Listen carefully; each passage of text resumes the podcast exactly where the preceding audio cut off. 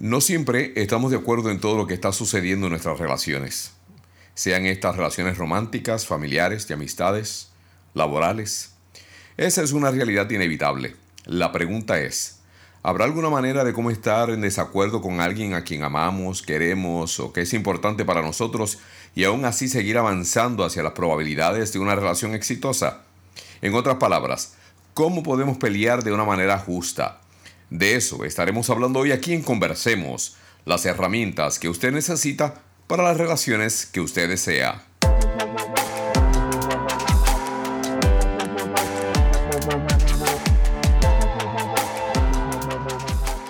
Soy el doctor Correa Bernier, educador, autor, asesor y consultor relacional con más de 30 años de experiencia ayudando a individuos, parejas y familias a crear relaciones conectadas, satisfactorias y de fluidez emocional. ¿Cuál es mi misión en este programa? Ayudarle a pensar acerca de sus relaciones de una manera completamente diferente. Este programa se distingue por ofrecer un contenido que es aplicable a todas las relaciones en las que usted pueda estar involucrado o involucrada lo que a su vez le ayudará a simplificar su vida y a encontrar la satisfacción, confianza y calma que usted anhela. Combinando mi experiencia práctica con las últimas investigaciones disponibles, he creado recomendaciones y herramientas basadas en evidencias, las que usted podrá aplicar de manera fácil e inmediata para crear los cambios relacionales permanentes que usted tanto desea. Así que adelante, conversemos.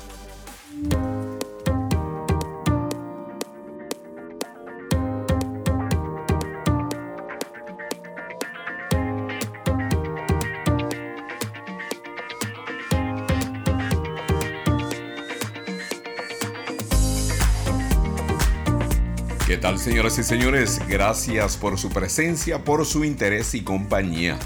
Les habla el doctor Correa Bernier, ya de regreso a la ciudad de San Diego después de haber cumplido con una serie de compromisos profesionales. Y si usted nos está visitando por primera vez, esperamos que al final de esta edición de Conversemos usted se sienta como que ha encontrado un nuevo hogar para usted, que logró aprender algo nuevo y diferente y que se sienta lo suficientemente motivado o motivada para estar de regreso aquí con nosotros la próxima semana. Si usted es parte de nuestra red de amistades alrededor del mundo, entonces gracias por darse cita en nuestro programa el día de hoy y por acompañarnos semana tras semana a través de Radio Cable Network o a través de cualquiera sea su plataforma preferida de podcast. Muchísimas gracias no solamente por estar con nosotros, sino también por compartir este material con otras personas.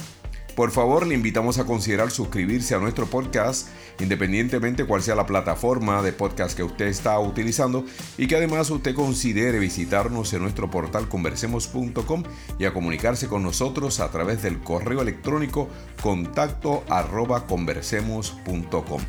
Cuando usted se comunique conmigo, yo personalmente me voy a encargar de contestarle y vamos a estar en comunicación a largo plazo, como usted quiera hacerlo, contestando sus preguntas, atendiendo sus preocupaciones y obviamente también recibiendo sus recomendaciones para nuestro programa. Mire, hoy queremos dedicar unos minutos a tratar la temática de los conflictos y peleas en las relaciones significativas. Como ya usted sabe, en la cultura de Conversemos, cuando nosotros hablamos de relaciones significativas, nos estamos refiriendo a cualquier tipo de relación que por su naturaleza, nuestra objetividad o independencia de juicio puede ser afectada. En otras palabras, una relación significativa es cualquier tipo de relación en la cual usted y yo estemos involucrados y en la cual estamos haciendo inversiones emocionales profundas. De hecho, cuando estamos teniendo problemas en una relación significativa, usualmente sentimos que una de las personas involucradas en la relación debe estar totalmente loca. Usualmente estamos bastante seguros de que la loca o el loco es la otra persona, pues usualmente concluimos que ella o él no está pensando bien. Y esa es una manera, es un mecanismo de defensa en realidad que nosotros utilizamos como un intento para tratar de darle sentido a las diferencias que estamos teniendo con la otra persona, con el otro grupo, con el trabajo, y lo cual nosotros sentimos que si seguimos como vamos, vamos a terminar separándonos emocionalmente hablando de esa persona, de ese grupo, de esa organización. Y aunque los principios que estaré compartiendo con ustedes son aplicables a cualquier tipo de relación en la cual usted pueda estar involucrado, son especialmente aplicables para las relaciones románticas. ¿Por qué digo eso? Porque miren, no hay ninguna otra relación sobre la faz de la Tierra que traiga consigo el voltaje emocional que nosotros tenemos en nuestras relaciones románticas, sea con nuestros novios, nuestro esposo, nuestra esposa, nuestra amante, nuestra amiga con privilegios eh, sexuales, cualquier tipo de relación romántica. No hay ningún otro tipo de relación sobre la faz de la Tierra que traiga consigo un voltaje emocional tan elevado como una relación en la cual nosotros estamos involucrados eróticamente hablando con otra persona. En la mayoría de los casos, las parejas presentan la tendencia a concentrarse más en el esfuerzo de ganar un argumento que en tratar de darle sentido a las diferencias que están definiendo la relación. Así como usted lo oye, usualmente nosotros lo que estamos tratando de hacer es de ganar un argumento, en lugar de tratar de entender qué es lo que en realidad está sucediendo entre nosotros. Pero cuando nosotros peleamos con alguien a quien queremos o amamos, y tenemos que cualificarlo de esa manera, pues cuando peleamos con alguien que no significa absolutamente nada para nosotros, mire, el conflicto, los resultados, las consecuencias tienden a ser de corta duración. Ahora, cuando estamos involucrados en una pelea con alguien a quien nosotros amamos, los ánimos se elevan, nuestros genios se encienden, se nos suelta la lengua y comenzamos a exhibir una serie de comportamientos que podrían llegar a causar muchísimo daño a la relación en la cual el conflicto está haciendo acto de presencia. Y cualifiquemos bien esto porque, mire, por ejemplo, por ejemplo, en los noviazgos, los conflictos tienden a ser mucho más fáciles de manejar. ¿Por qué? Porque a cierto momento del día él o ella se va para su casa y no nos volvemos a ver y podemos establecer obviamente el espacio este por varios días, no hablar, no, no comunicarnos y entonces podemos esperar que los ánimos no bajen un poquito, que la temperatura baje un poco antes de reiniciar o antes de reconectarnos en el proceso relacional. Cuando nuestros hijos eran pequeños, los conflictos con ellos solían ser menos duraderos, menos intensos y menos volátiles porque obviamente el niño escucha lo que nosotros decimos, puede que le dé su berrinche o todo lo demás, pero al fin tiene que hacer lo que nosotros le decimos. Ahora, cuando nos casamos, entonces sí la cosa se pone buena, pues junto a la percepción de permanencia relacional con la que ahora nosotros contamos, también llegan los aspectos más difíciles de nuestro diario vivir como pareja. Igual con los hijos adultos, pues cuando los hijos crecen y se independizan, los conflictos con ellos tienden a exhibir características más escapistas, pues no podemos controlarlos como solíamos hacerlo cuando los hijos nuestros eran pequeños. Cabe mencionar aquí que la mayor parte de los deterioros relacionales experimentados en una relación significativa suelen suceder entre las personas que no cuentan con una metodología saludable, la cual puedan utilizar al momento de tener que resolver conflictos entre ellos. Así que independientemente de cuándo nosotros peleemos en nuestras relaciones, es muy importante que recordemos que los desacuerdos son una parte natural e importante de todas nuestras relaciones significativas. De todas. ¿Y qué es lo que nosotros debemos de hacer ante los conflictos relacionales? No pelear. Por favor, eso sería una metida de pata. Perdona la expresión tan vulgar y descarada. ¿eh? Pero no, absolutamente no. No es que dejemos de pelear el pelear es muy importante, es muy importante que entendamos que los conflictos, las peleas relacionales, son sumamente importantes a la hora de querer profundizarnos emocionalmente hablando de nuestras relaciones. La profundidad de nuestra intimidad emocional dependerá de la capacidad con la cual nosotros contamos en el campo de la solución de conflictos. Así que sin conflictos no hay intimidad emocional. Así como lo oye. Sin conflictos no hay intimidad emocional. Nuestras relaciones se benefician con la fluidez de un nivel de intimidad emocional siempre y cuando nosotros aprendamos a cómo resolver conflictos entre nosotros y nosotras. Cuando somos sinceros con lo que realmente está sucediendo en nuestras relaciones y resolvemos un conflicto, la relación se nutre. Cuando somos sinceros con lo que realmente estamos sintiendo en la relación, la relación se nutre. Cuando somos sinceros con la intencionalidad que contamos para resolver nuestros conflictos relacionales, muy especialmente lo que estamos considerando como los más difíciles, la relación se nutre. La solución no está en no pelear, la solución está en que a la hora de pelear lo hagamos de una manera justa, porque cuando peleamos justamente, terminamos contando con desacuerdos saludables. No es que los desacuerdos se van a disipar, no es que los desacuerdos se van a diluir, no es que los desacuerdos se van a desaparecer, simplemente cuando peleamos justamente terminamos contando con una serie de desacuerdos, pero que son saludables, porque ya lo hemos discutido y los hemos solucionado. Pelear de una manera justa es una habilidad que tenemos que aprender y que si ya la hemos aprendido, que cada día tenemos que fortalecer. Si es que queremos que nuestras relaciones sean emocionalmente saludables. Esto incluye desaprender los mecanismos relacionales que hemos estado perpetuando a través de los años. Usted sabe lo que yo estoy hablando.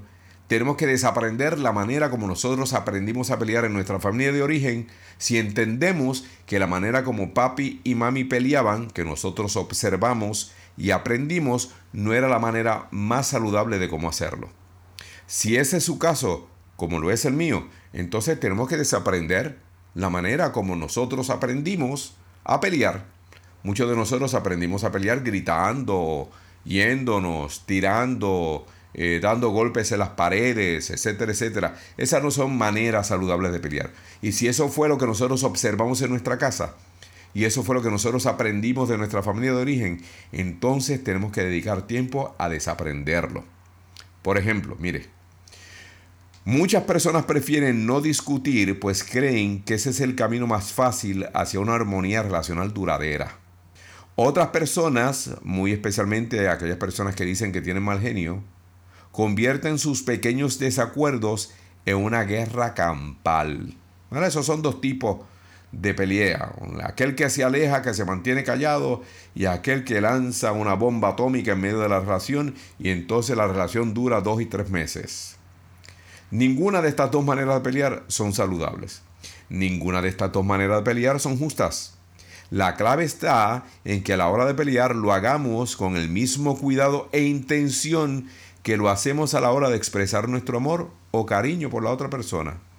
De la misma manera como usted trata a una pieza de porcelana, de la misma manera como usted trata a una rosa, es de la misma manera como debiéramos de tratar los conflictos en nuestras relaciones, con el mismo cuidado, con el mismo sentimiento, con la misma intensidad, obviamente, pero con, también con la misma intencionalidad de que nosotros nos vamos a involucrar en este proceso de solución de conflictos simplemente para concluir lo que tengamos inconcluso, llegar a un acuerdo que nutra a nuestra relación. Así que el pelear es muy beneficioso y aprender a pelear de una manera justa obviamente es simplemente un elemento extraordinario para nuestras relaciones. Ahora bien, ¿cuáles son las causas más comunes de nuestros conflictos relacionales? Bueno, mire, usualmente los conflictos surgen cuando alguien no está de acuerdo con nuestras percepciones, con nuestros deseos, con nuestras ideas y con nuestros valores. Si la otra persona no está de acuerdo con la manera como nosotros percibimos lo que está sucediendo, con lo que nosotros deseamos en nuestra relación, con las ideas que nosotros mantenemos y los valores que nosotros atesoramos, usualmente eso es una de las razones por las cuales los conflictos se inician.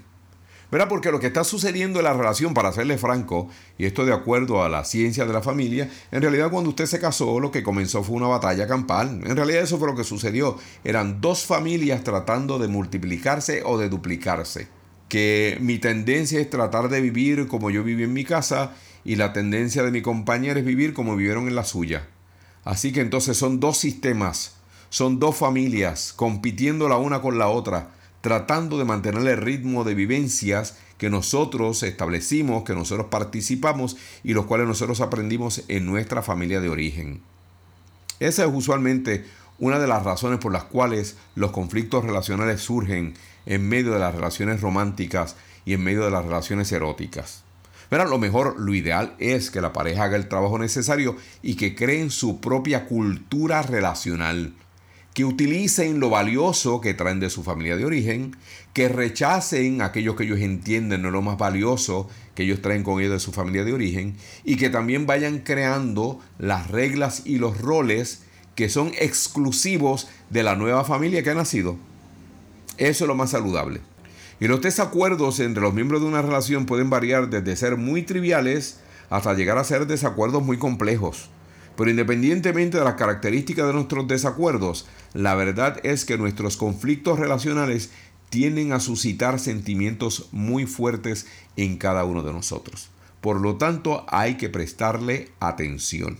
Así que recuerde, usualmente los conflictos relacionales surgen como resultado de nuestras percepciones, de nuestros deseos, de nuestras ideas y de nuestros valores, los cuales debiéramos de comenzar a negociar ¿no? y hablar con nuestra pareja para poder entonces llegar a un acuerdo común y establecer valores que nos definen a ambos, ideas que nos definen a ambos, deseos que nos definen a ambos, percepciones que nos definen a ambos, y eso no quiere decir que tengamos que dejar de ser quienes nosotros somos, sino que exige que entonces nosotros nos diferenciemos, que usted me ha escuchado hablar anteriormente sobre ese término y que vamos a estar hablando un poco más más adelante acá en el programa. Por lo tanto, ¿cuál es la conexión que existe entre los conflictos y el coraje y la ira? Mm. Lo menciono porque usualmente cuando las personas escuchan que uno comienza a hablar sobre los conflictos, lo primero que se le viene a la mente a uno es que si hay conflictos, definitivamente tiene que haber ira y tiene que haber coraje. Ahora, enojarnos no es necesariamente un problema si es que manejamos nuestro enojo de una manera constructiva. Sin embargo, el problema con el enojo es que suele empeorar como resultado de las creencias que traemos con nosotros, las que aunque comunes, no son necesariamente ciertas. Mire, por ejemplo, por ejemplo, muchas personas aprendieron cuando eran niños que estar enojados significa estar fuera de control, eh, que significa actuar de una manera infantil, que estar enojados significa actuar de una manera agresiva. Cuando la verdad es que la ira, el enojo, el coraje es una emoción totalmente normal, tan normal y saludable como la alegría, como la felicidad y la tristeza, y que no significa que cuando nosotros nos enojamos tengamos que perder el control, actuemos de manera infantil o seamos agresivos. Eso es falso, eso es una creencia común, eso es lo que la mayor parte de las personas creen, pero eso no es necesariamente cierto.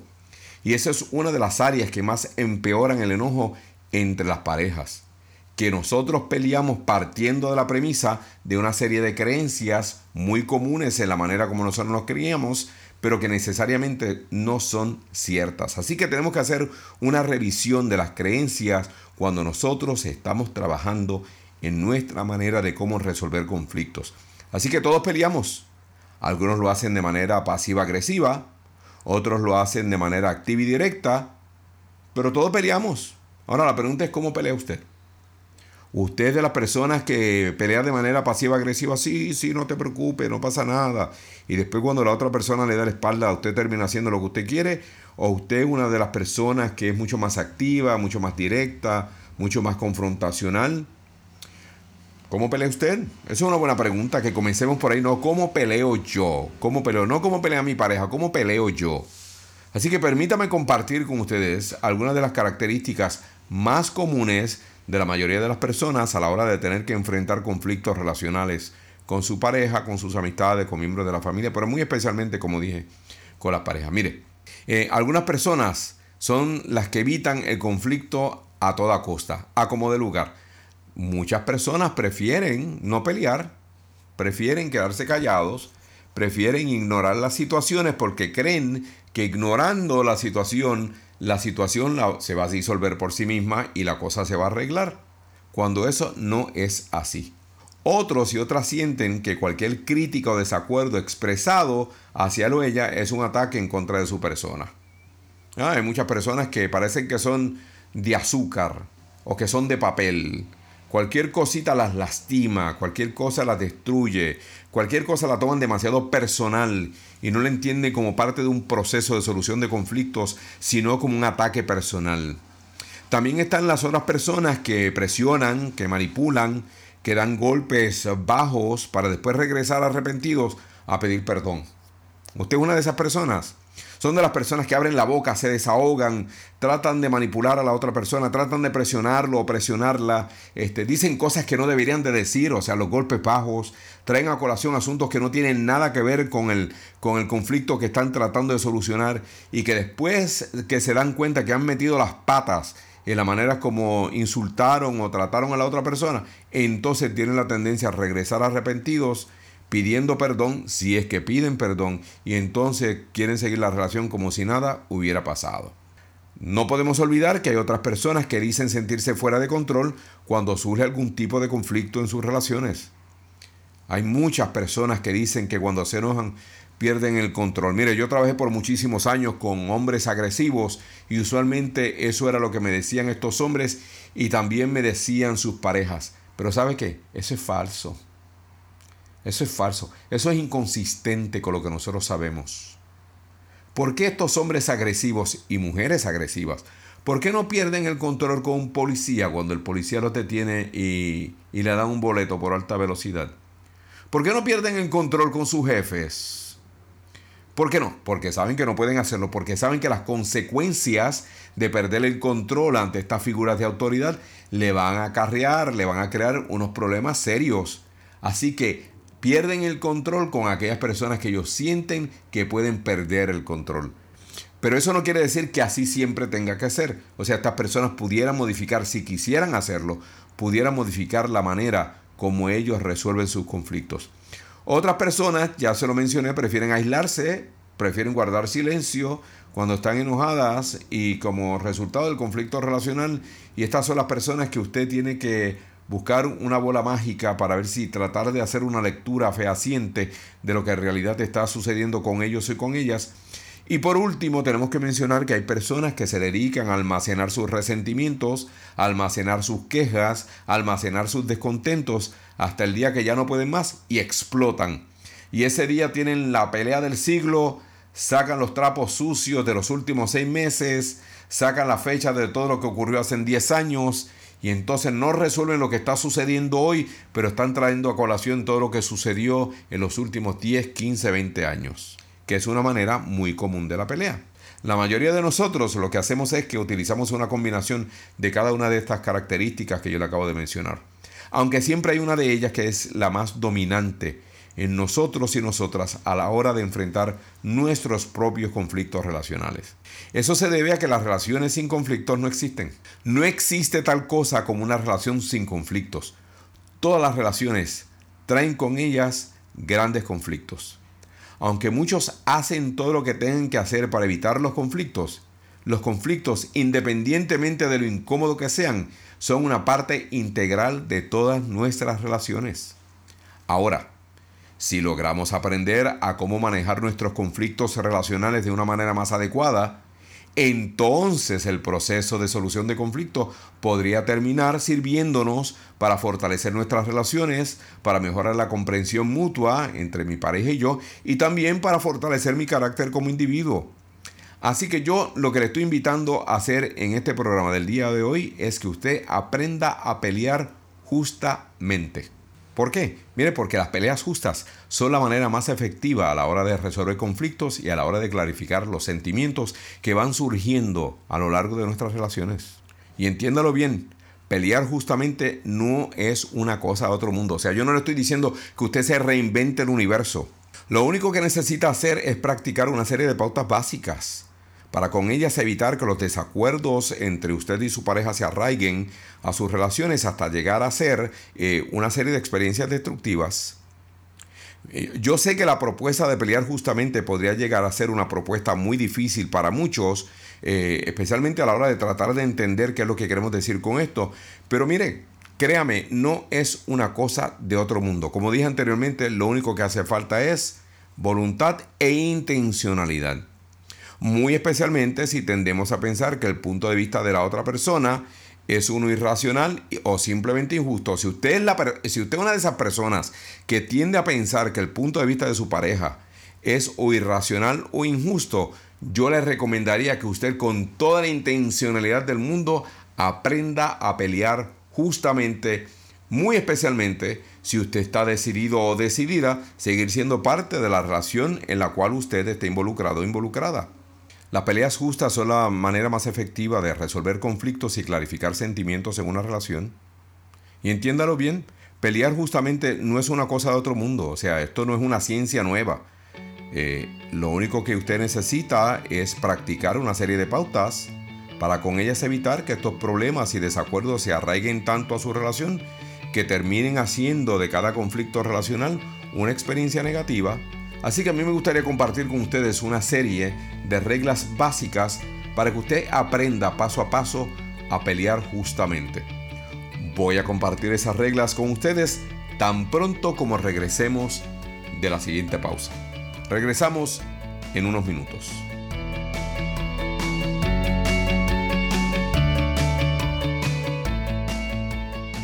A continuación, la cadena de la violencia verbal. ¡Cállate! He dicho que no me grites. ¡Cállate! He dicho que no me grites. ¡Cállate! He dicho que no ladres más. Pero esta cadena se puede romper. ¡Cállate! He dicho que no me grites. Pero si el que está gritando eres tú. Cuando dejes de gritar, hablamos. ¡Cállate! He dicho que no me grites. Si a que está gritando eres tú, mamá. Después hablamos, ¿sí? ¡Cállate! He dicho que no ladres más. Pero si el que está ladrando eres tú. La cadena de la violencia verbal se puede romper.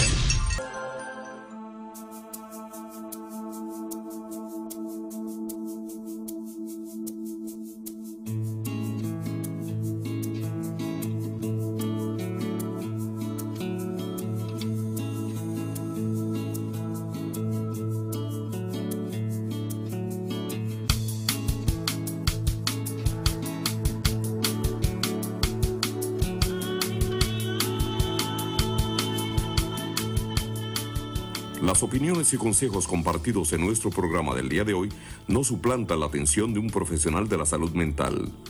Si usted se ha identificado con los temas o síntomas discutidos, le recomendamos busque la ayuda de un profesional de la salud mental o relacional. Conversemos, estimulando el bienestar familiar a través de la educación.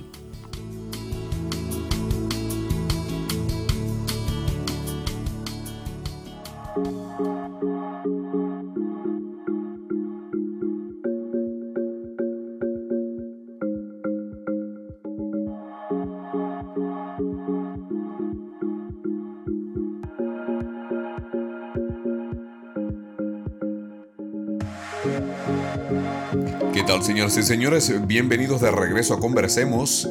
Les habla el doctor Correa Bernier y hoy estamos hablando acerca de la temática de las peleas justas. Si usted es parte de una relación, sea esta una relación romántica, erótica, familiar o laboral, usted y las demás personas involucradas en la relación tarde o temprano enfrentarán dificultades que tendrán que resolver. Digo, si es que desean seguir siendo parte de la relación mencionada, ¿no? El objetivo natural de los conflictos es llevarnos a establecer un acuerdo y resolver problemas, pues es la única manera como nuestra intimidad emocional puede ser estabilizada y puede ser lograda, dicho sea de paso. Eh, podemos pelear o de manera injusta, ya usted sabe a lo que yo me refiero, eh, tratando de establecer y mantener nuestro propio poder y control sobre la relación, sin nunca lograr ningún tipo de solución, absolutamente nada, o podemos aprender a pelear justamente y permitir que la negociación sea parte de la relación y que entonces nuestra relación se beneficie de todo lo que nosotros hacemos en el proceso de enfrentar nuestros conflictos. Personalmente yo le recomiendo que aprenda a pelear justamente. Aprenda a pelear justamente. Mire, antes de la pausa yo le mencioné que deseaba compartir con ustedes una serie de reglas básicas para una pelea justa, pero antes eh, permítame mencionarle que si usted deseara comunicarse con nosotros, lo puede hacer escribiéndonos a contacto conversemos.com.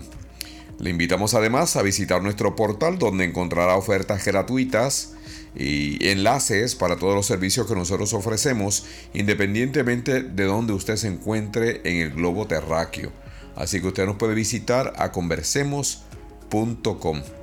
Además, le invitamos a compartir este material con otras personas, eh, personas que usted entienda podrían beneficiarse de su contenido. Eh, nuestra misión en Conversemos es proveerle a usted con las herramientas que usted necesita para que pueda establecer y mantener el tipo de relaciones que usted desea. Mire, hablemos de las reglas básicas para una pelea justa. Y, para comenzar, yo le invito a que consideremos la más básica, pero también la más difícil, eh, desde mi punto de vista. Mire, ¿usted sabe cuál es esa regla? Mantener la calma. Mantenga la calma. Esta recomendación suena como si fuera una contradicción en términos, ¿no? ¿Cómo se podrá pelear en calma? Y, a lo que yo me refiero es que intente a no reaccionar de una manera catastrófica o exagerada ante las situaciones difíciles que puedan estar enfrentando en su relación. Eh, si ambos logran mantener la calma en medio del conflicto, entonces lo que van a hacer es van a elevar las probabilidades de que la otra persona logre considerar su punto de vista. Así que mantener la calma es muy importante para poder negociar con la otra persona. Una segunda regla básica, expresa sus sentimientos con palabras y no con acciones. Si siente que la temperatura se está elevando un poquito y teme que uno de ustedes pueda terminar perdiendo el control de la situación, lo mejor es que se tomen un descanso, que hagan algo para relajarse, váyase a caminar, respire profundo, póngase a jugar con el perro, póngase a escribir en su diario, lo que funcione para usted. Eso sí, tómense el descanso, pero comprométanse a regresar a la conversación hasta que logren solucionar lo que pueda estar sucediendo entre ustedes. La tercera recomendación, sean lo más específico posible sobre lo que realmente les está molestando en la relación.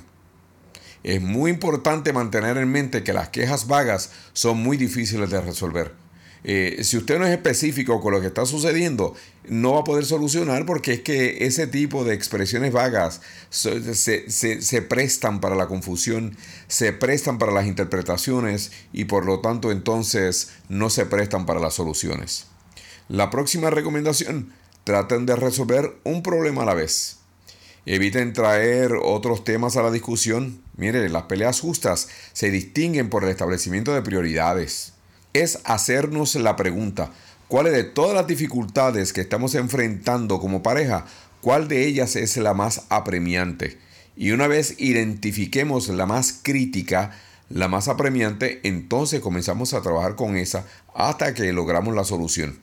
Ocúpese de trabajar con todos los demás problemas que estén afectando eh, la calidad de vida de la relación. Después que logren una solución a la situación o situaciones más apremiantes, entonces pueden ocuparse de todos los demás problemas que están afectando la calidad de vida de su relación. Pero háganlo de manera paulatina hasta que logren resolver cada uno de los problemas eh, que ustedes hayan logrado identificar como pareja. Cuando las parejas establecen prioridades, lo que logran es evitar la acumulación de asuntos inconclusos que tanto daño le hace a las relaciones. Mire, mi quinta recomendación, hagan todo lo posible para evitar los golpes bajos. Usted, usted sabe a lo que yo me refiero con eso, ¿verdad? No estoy hablando de golpes físicos, estoy hablando de la conversación, estoy hablando de la pelea.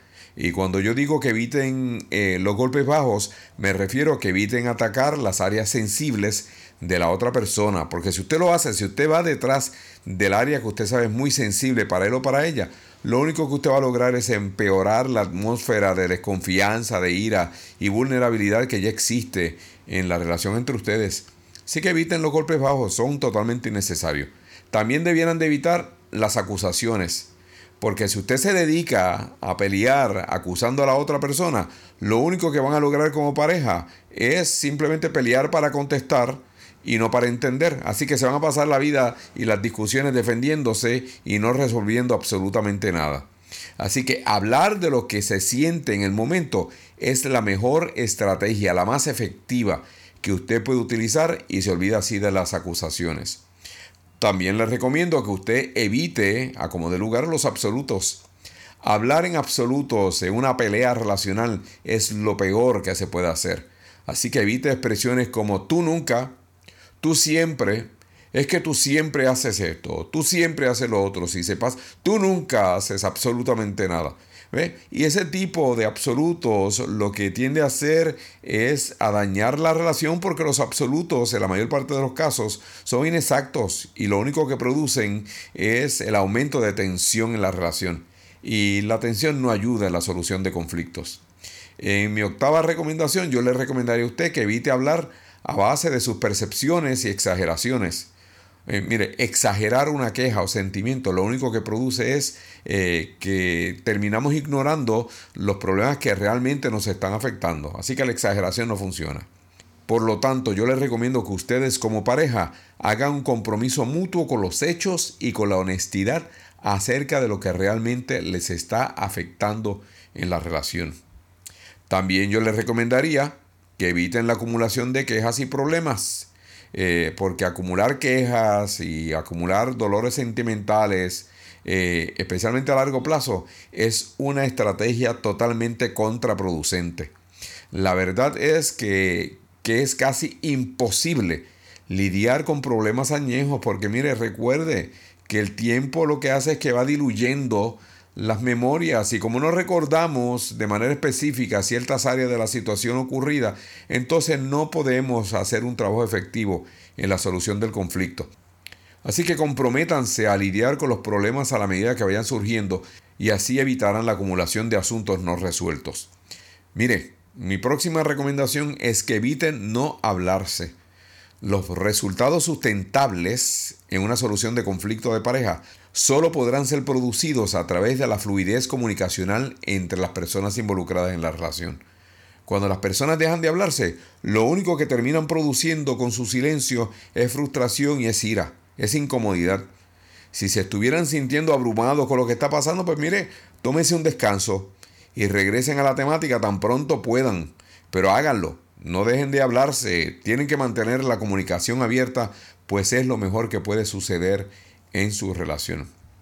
Por lo tanto, mire, yo le invito a que ustedes establezcan con ustedes como pareja, estas reglas que yo les mencioné son reglas genéricas, pero yo les recomendaría que usted también comience a establecer las reglas básicas que sean más comunes para ustedes, ¿no?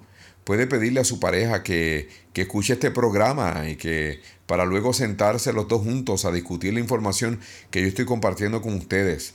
Eh, y una vez ustedes logran establecer y aceptar las reglas básicas para su relación en específico, entonces la solución de problemas relacionales va a llegar a ser una realidad mucho más probable entre ustedes. Y el éxito va a estar de frente de ustedes porque va a ser posible que ustedes puedan tener éxitos en la solución de sus conflictos.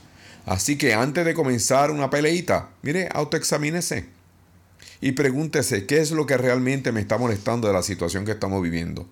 ¿Qué quiero que mi esposo, mi esposa, mi compañera, mi compañero haga o no haga? Eh, pregúntese, ¿son mis sentimientos proporcionales con el problema que estamos enfrentando? Así que esté claro, esté clara acerca de las metas que usted desea alcanzar antes de comenzar a pelear, porque pelear por pelear no vale la pena. Pero si establecemos una meta, si yo estoy claro en qué es lo que yo quiero lograr con la pelea, entonces la cosa mejora muchísimo.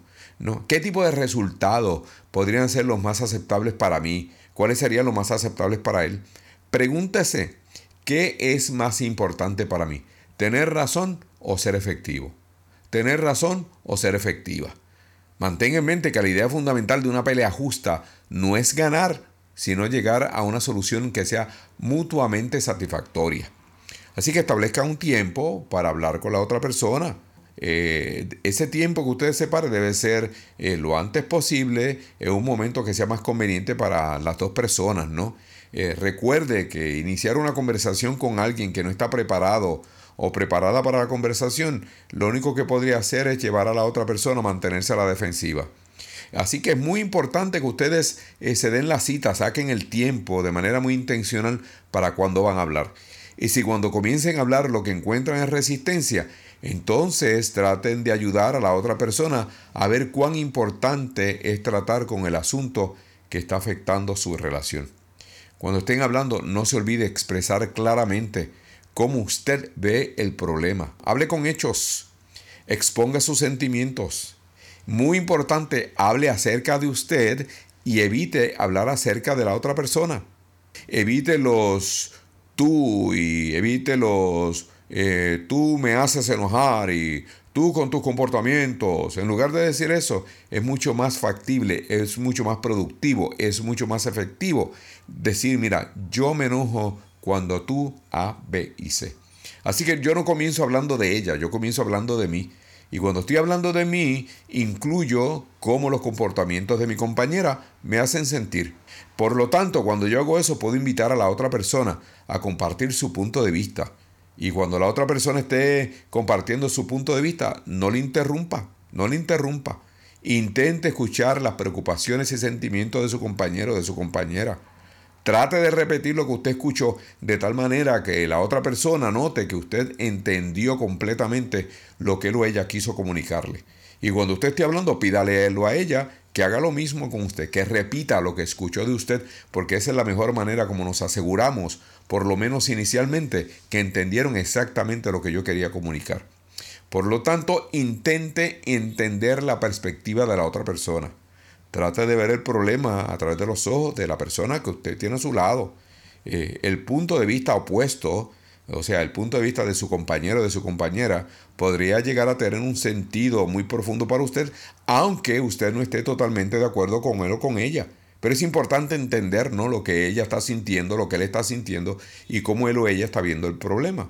Así que proponga soluciones específicas, ¿no? Invite a la otra persona a proponer soluciones específicas también. Consideren las ventajas y las desventajas de cada una de las propuestas que ustedes hagan y estén dispuestos a ceder. Ambas personas debieran de estar dispuestas a ceder en medio de la negociación. Porque pensar en una sola posibilidad para la solución del problema, eh, lo único que va a hacer es hacer de la solución un asunto mucho más difícil. Así que cuando estamos tomando en consideración cómo él o ella ve el asunto y cómo, cómo yo veo el asunto, y después yo estoy dispuesto a ceder cuando estemos negociando, entonces va a ser mucho más fácil que encontremos una solución al problema. Y cuando lleguen a un acuerdo, celébrenlo, celébrenlo.